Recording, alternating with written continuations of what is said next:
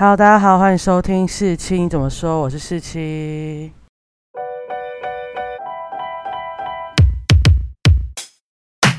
今天呢，就是我之前有做过的同仁湾书店分享，然后有说呢，我会去听林隆金店长的演讲嘛。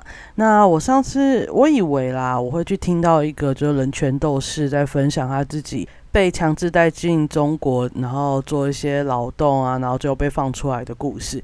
结果他丝毫未提这件事，因为他觉得这件事不重要。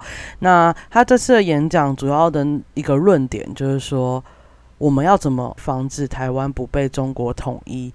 那这件事，大家想的第一个想法可能会是：哦，我们资讯战的时候要怎么做啊？然后我们国家不能选出亲中的候选人啊？这样的思考模式就是偏政治性、偏制度性的思考模式。但他这次直接是用一个文化性的思考模式来告诉我们这个解答。他认为呢，不管是香港。台湾都是有一个同样的问题，就是我们都是从儒家文化圈生长大的，所以我们跟中国的传统文化基本上是一样的。所以你想想看看啊，我们从小到大读的课文。尤其是古文课文都是古文嘛，那古文里面都会教你什么？在儒学的这个下面呢，就会告诉你说，我们要服从、效忠王室，然后我们要尊重我们的长辈，我们要尊重老师，尊重谁谁谁，然后我们要努力读书，然后报效国家的概念。哦，他特别有提到一个词，就是国家。国就是国家就是家，国跟家到底是为什么会并存在一起？像在欧美地方，国就是国嘛，nation 或 country，但我们不会说它是什么 home 啊、house 之类的东西。但对儒家文化圈，尤其是儒专注于儒学的人来说，国跟家是连在一起。你就顾好你的家，就可以顾好整个国。除了那些高知识分子写的古文之外，我们平民看的那些小说或者戏曲。也隐含着很多呃儒家文化圈所内涵的东西，像是《水浒传》，它最终就是归顺朝廷啊。就算你在前面有再多意气风发，你最后还是要效忠你的王，效忠整个国。那《三国演义》呢？它就是告诉你说，我们最终就是要统一，不管再怎么分裂，分裂有什么不好啊？各个国家不是都很多地方都分裂不足也没关系啊。但他就跟你说，《三国演义》最终要求就是我们要统一这个中国这样。然后再来就是《西游记》。《西游记》的孙悟空是一个，有人说他是一个智勇的象征嘛，但他最后还是被绑住啊，他还是要遵从他的师傅啊，然后遵从国家给他的任务之类的，不能自己做自己想要做的美猴王这样。那他在演讲中就特别提到，那所有儒家文化圈他所强调就是等级。国家还有统一，可是我们台湾还有香港，在自由贸易的这个环境，或是资本主义这个理念下面，我们追求的是什么？民主、自由、多元，其实就跟儒家文化圈是一个矛盾的冲突啊。但是我们从小到大又告诉我们这些观念，然后我们的体制又不是。这个东西，所以就是造成一些很奇怪的文化的矛盾啊。这边我要提一下，他这边想的等级，那他这个也是他在演讲中讲很大的一个区块，等级跟阶级是不一样。我们社会学上会讲一些阶级，就是哦，我们有多少钱，中产阶级，或是无产阶级，或是资产阶级这样。但他讲的不是，他讲的是等级。那等级是什么呢？就是在儒家文化圈内涵的东西，例如国最高，再来是社会。然后再来是家，或者是说儿子永远在比爸爸更低下的阶级，然后女性比男性更低下的阶级，这种隐含在我们的古文啊，或者是社会文化下面的等级。那基本上，他说像阶级这种东西，我们是有机会变动的。也就是说，我有可能是个无产阶级，但过了几年，我赚了一些钱，或是我投资，甚至是我中热透，都有可能变成资产阶级。但等级是不会变，爸爸永远都比儿子讲的话更可靠。然后你是君主的话，永远就会比你这些平民百姓讲的话更重要。那你就不会有那种反抗的思想，所以你根本不会想要去挑战领导者。毕竟大家教的就是你要效忠你的上司，你要效忠你的君主。如果你一直在这个文化下面的话，你就会被就像被驯服吧。你根本不会有那种呃西方文化告诉你的说哦，我不满这个政府，我就要推翻他的社会契约论的概念，或是主权是在我手上，而不是在君王手上。这就完全跟我们要学的民主、自由、开放完全是抵触的嘛。再来就是说，好，为什么？我们会一直延续这个儒家的传统文化，像中国，它就是试图去消灭伊斯兰文化啊，或是消灭蒙古的文化啊。但为什么它从来就没有要消灭儒家文化的意思，反而就是一直复兴它，或是一直让各个地方就是加强这件事的传播？主要原因就是因为这个儒家文化是可以保护领导者的地位的，所以你根本不会想要把它消灭，因为独尊儒术就是在汉朝的时候嘛。那汉朝会选这个，而不是选什么法家或是老子、庄子，而是选这个的原因，就是因为他就是帮你划分一个等级，让你不要被下面的人推翻，根本没有这个思想，你就不会有被推翻下台的可能。那中国到现在，我不知道大家有没有看最近两会完，习近平有提到一件事情，他是说他要二零二五复兴中国传统文化。什么是传统文化？传统文化就是要让你遵从上意。但很多人就在政治上的解读，就会说，哦，他说要恢复中国传统文化，就是要恢复帝制。那其实这也就是在传统文化里面，我们刚刚讲的恢复帝制。那恢复了帝制之后，你就要怎样效忠皇帝嘛？根本不是效忠国家哦，国家在皇帝面前根本就是个屁，你是要效忠那个皇帝。除此之外呢，效忠皇帝还有一件事情，就是你的国家会变成从法治变成人治。那你也知道，台湾是一个民主、自由、开放的国家，它有一个很大的前提，就是台湾是个法治的国家，就是我们不会因为人，我们不会因为我们的总统变蔡英文、马英九、韩国语，或是甚至变成一只狗。整个国家的司法就毁掉，因为我们有明文规定，而且我们的各个机关都依法行政，然后司法独立。但在中国不是啊，当你变成一个帝制，或者当你变成一个独裁的政权的时候，你的国家或是你的法律都是以那个领导者讲的话为准。所以当你变成帝制，这件事就也没了，所以又会跟我们在自由贸易的背景那些民主、自由、法治又有抵触。那为什么有些台湾人那么喜欢中国，或是他一直追求要回归中国，甚至是他追求独裁，就是因为我们从小到大学的东西，就是隐含了这些东西。然后我们认为一个领导者要有魄力，要有威严，才是有能力的领导者，而不是呃可以广纳谏言，做出一个大众的都能接受的共识的，那才叫做领导者。所以他结论，或者说他整个演讲特别这样讲，就是说如果。我们想要不被中国统一，当然是去防止资讯战啊，或是防止那些投共、亲共的人很重要。但是最主要就是我们要让大家知道儒家文化或是中国传统文化在我们生活中的呃影响力有多大。另外，我们要去了解这些文化跟我们现在生活中所想要推崇的那些西方文化跟西方观念有哪些抵触。那我们不是说我们要就是这样否定什么儒家文化，就跟中国的文化大革命一样，不是，而是要告诉我们大家说，我们有很多元的文化，因为我们台湾自意是一个多元文化的国家嘛。那有这些多元文化，包含原住民文化。或是新著名的文化，那我们的听到那么多文化之后，你就有机会去选择哪个东西是合理的，或是符合尝试运作的，而不是我们从小大家都拿古文啊，或是拿这些文言文去让你植入你脑中这些儒家文化，然后最后到大学才跟你说哦，我们有这些文化，但你。从头到尾都是用一种文化作为思考的时候，你在接触其他文化的时候，比较倾向有可能会是排斥它，或是你会接受比较慢，想的比较少这样。所以他就是说，我们不应该在我们国中小时候教那么多古文，甚至说你的古文要给。大家一个新的诠释方法，而不是只是背诵那来考试。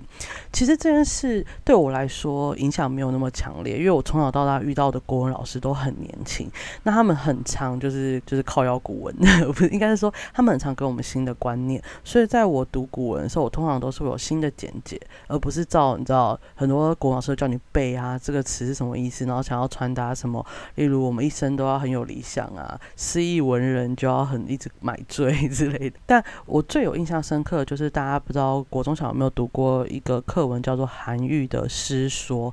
那他第一句话就是说：“师者，传道授业解惑也。”然后我记得我们那时候国文老师看到这一句，就说：“呃，其实老师。”现在也没办法做到那么完全的传道授业解惑也了。你们上网 Google 可能都比问我还快，甚至还会比我更正确。所以你们不要被这句话给限制住。那这种就是一种给你另外一个观点，然后让你可以有其他的思考模式跟思考的观念想法来做冲击，我觉得很好。所以他说的传统文化，我相信在某些人的生活中，或是从小到大的读书经验中，一定是很植入的。但对我来说，真的还好。那它里面呢有提到一件事情，就是说你们有没有想过，为什么台湾人会觉得自己是中国人，但美国人却不会觉得自己是英国人？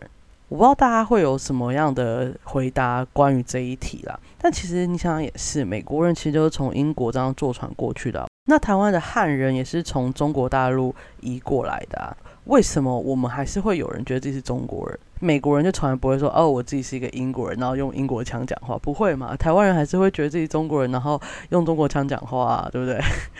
我们先撇除那些为了钱或是为了一些政治利益的，为什么还是会有人内涵这样的看法？因为像我的小姑丈，他自始至终都认为自己是个中国人，但是这是中华民国啦，不是就是现在中华人民共和国。但不管他，还是觉得他自己不是台湾人。那他给的答案是说，因为我们传统的中国文化就是跟你说，我们。就是要统一，中国才是一个国家，台湾只是一个小离岛而已。那我为中国做事情，就是我为我这个统一的国家服务啊！我到底哪里做错了？为什么台湾的年轻人一直都不懂我？我就是为了想要让整个国家统一，我那么忠诚。为了报效国家，到底哪里不对？那我们的看法就是，哦，我们就是不认为我们要跟中国统一啊。所以，当你去帮中国做这件事情的时候，我们就会觉得你抵触了我们的价值观，所以才会造成很多人的跟父母间的冲突。但你们又讲不通，因为大家的认定就是完全的不一样。那讲回来，美国跟英国的文化中，他们并没有什么。效忠国家，他们比较是专注于自己的个人生活、个人行为，所以就不会想说哦，我为了我要帮谁统一，就是达成自己人生的一生志业。毕竟所有的古文都跟你说，我们那些士大夫阶级，我们那些高知识分子、古人。一生就是为了报效国家，但是在英美的两个文化当中，这部分就是没有再被强调，所以大家就是分开就分开，也不会怎么样，你也不会想要追求一个统一的大国家。所以他认为这个问题最大的问题，就是因为我们从头一直被灌输的中国传统文化。那他在演讲的一开始呢，其实也有提到很多所谓的先经济资本化就会带来民主这个民主化的概念，很多西方国家都希望在中国上演，但为什么在中国没有上演？然后最近不是大家很多政治学家都觉得这个东西都是骗人的，因为我们一开始他们认为中国开放自由经济之后，就会开始建构完整的自由市场，那完整自由市场就会带来我刚刚所谓的民主、自由、法治、多。元的自由思想，这样就可以彻底的反转中国大陆，但没有。那主要的原因呢？他认为还是刚刚所讲的，中国的传统文化在。各个中国人心中实在是太深刻了，而且领导人很可以用这些儒家文化来操作这些中国的民众，所以他们接受到民主自由思想，但他们可以被扭曲，或是他们会认为哦，这个我不是我学的东西，所以我就不用相信。这些就是中国传统文化所造成的遗毒，还有有可能让中国永远没办法民主化的最大原因。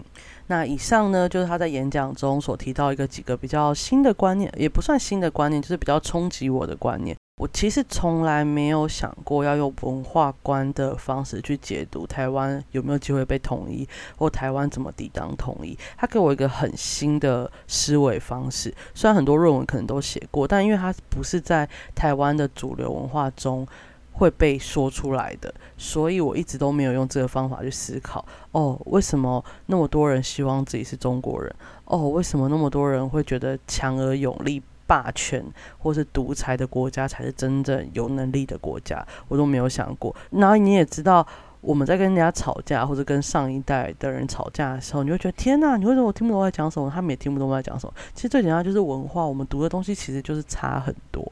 那这是我在呃我读的大学四年中一直都觉得哦，我们教育很重要。可是我没有把教育延伸到传统文化这个上面，也没有想到哦，我们国中国小读的古文可能就会影响到我们现在的思维模式。所以他就有讲到，其实如果我们要真的要做人权教育，其实有一部分可能就要从国中小的国文课本啊，或是一些呃社会历史里面来做修正，给大家一个更多更多的观点，然后让小孩们去思考那个观点是对的，而不是只独尊儒术，或是只讲儒家文化这样而已。也就是说，其实人权教育有一部分也是文化的翻转，所以这件事就会变得哦超级难。你要翻转文化，真的是超不可能，可能不是。十年、二十年能完成的，五十年之类的。但我觉得大家其实也不用太悲观，因为其实台湾做过这件事情。就是大家记得，在一九九七年，就是八十六年，嗯，李登辉政府规定，就是我们读的社会课本、历史课本当中，我们要多一套书，叫做《认识台湾》。然后有三本，分别是社会篇、历史篇、地理篇。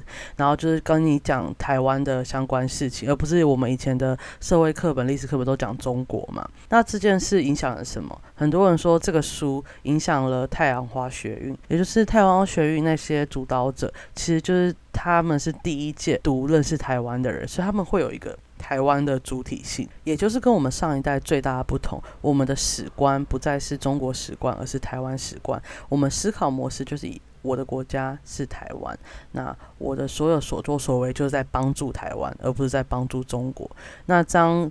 就有可能有机会可以解释说太阳花学运为什么那一代的人，或是我这一代人，就是就是我这一代人那么反中？为什么我们就是要把他们推得很远？因为很多呃上一代的家长们就不懂啊，啊就是贸易嘛，啊跟一个我们那么文化相近的国家贸易怎么了吗？会发生什么事吗？那对我们来说不是啊。我们认识完台湾之后，就发现台湾跟中国不一样，我们的体制不一样，文化也有一点点的落差。那我们就很怕我们被他统一，我们变成跟他们一样。体制，所以我们反抗，我们发动太阳花学运。那这部分就是代表我们其实有反转过我们的文化观点跟认同。所以基本上，你说一九九七年到现在也大概也才二十年、三十年嘛，所以其实做得到。只要在教育中愿意把它改变，就一定做得到，就不用那么悲观。那这样就带回林隆基说他为什么要开书店？他就是要进一些很多种类的书，然后让很多人来书店看完之后，提供一个课本上找不到的新观点，然后他用这些观点来激发他们思考，不要再让他们只相信课本给你的东西。然后他说以前呢。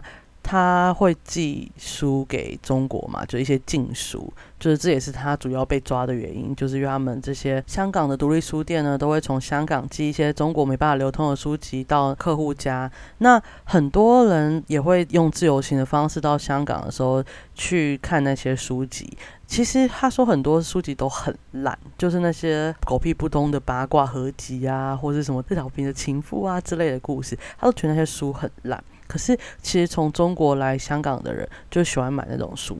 那当你他们买了买了买了很多这种书之后回来，他突然就会想要问你说，你有没有什么推荐的书可以给他看？那他这时候就会开始推荐一些他觉得可以打破他们观念的书给他们，让他们慢慢慢慢的可以思考。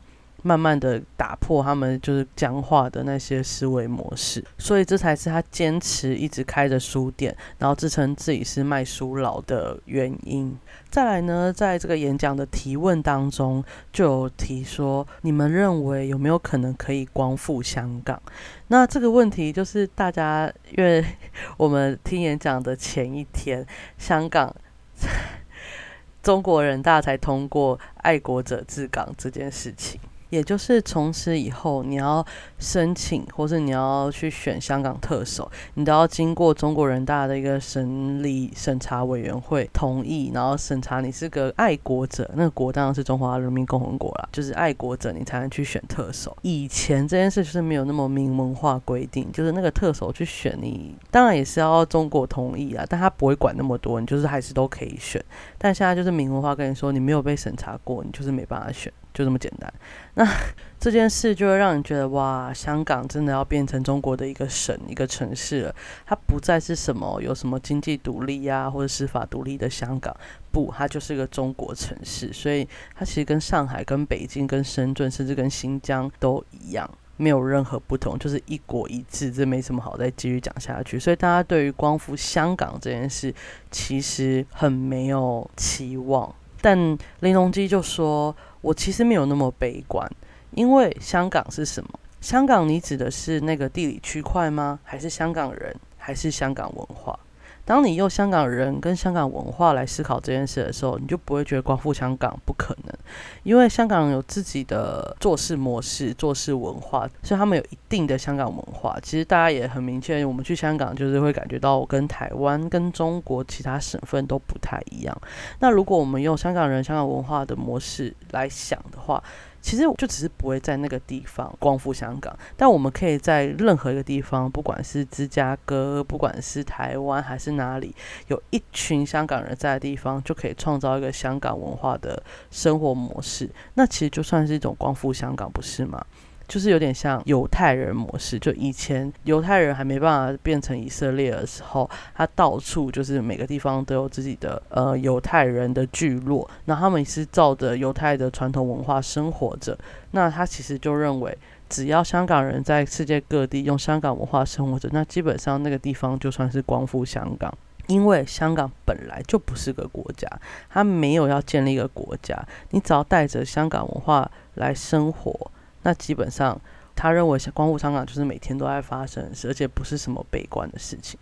这个果然是个文化人会思考的模式。像我就觉得啊，对，如果你要光复香港，就是要在那个地方，然后反抗起来，让他们不要进来。我就是要光复这里，你们这里，我就是要变成那个以前经济独立、呃司法独立的香港。但他就是个读书人，他就认为文化上的光复比较有意义，相对你在。